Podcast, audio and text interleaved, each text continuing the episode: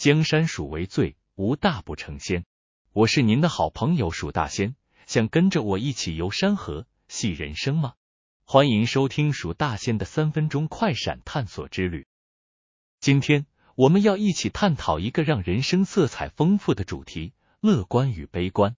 为什么选择这个主题呢？因为每个人在生活中都会面对各种挑战，而我们的态度和心态对待这些挑战，将决定我们的生活品质。这个主题。也让我想起一些现在大家熟知的名言佳句，让我们来一起深入探讨。首先，各位听众们回想一下那个经典的故事：一个杯子中有半杯水，悲观的人看到只剩下半杯水，而乐观的人却强调还有半杯水。这个故事告诉我们，同一个情境可以因人的态度而有不同的解读，这也是乐观和悲观的心态之间的对比。乐观的人倾向于积极看待事情，专注于解决问题的方法，而悲观的人可能更倾向于担心和负面情绪。我们也可以从一些名言佳句中汲取智慧，比如亚伯拉罕·林肯曾经说过：“大多数人都能忍受不幸，但如果你想要测试一个人的品格，就给他权力。”这句话提醒我们，不论处境多困难，乐观的心态可以帮助我们保持品德和道德。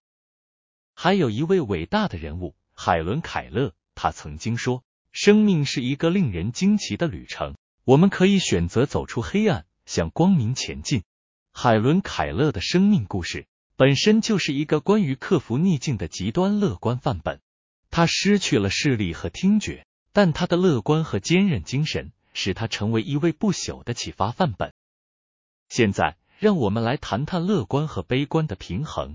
正如一句我常说的开场白：“江山属为最，无大不成仙。”这句话告诉我们，乐观和悲观都有其价值，但过于乐观会让人陷入幻想，过于悲观会让人失去希望。因此，我们需要找到乐观和悲观的平衡，才能在生活中取得成功。我自己也曾经历了一段特别令人难熬的时光，而那段经历让我深刻理解了乐观与悲观之间的差异。有一次，我发生了一起交通事故，导致了我的车辆严重受损。当我看到车子的状况时，我起初感到非常沮丧和气馁。这是一个悲观的时刻，因为我看到的是巨大的修理费用和不便之处。然而，慢慢的，我开始改变了我的心态。我决定看到这个问题的积极一面。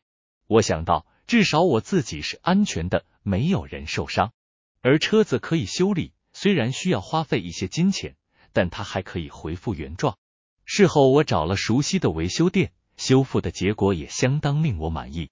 现在我比之前更注意交通状况，并小心驾驶，安全似乎也多了一份保障。想一想，又何尝不是一次塞翁失马呢？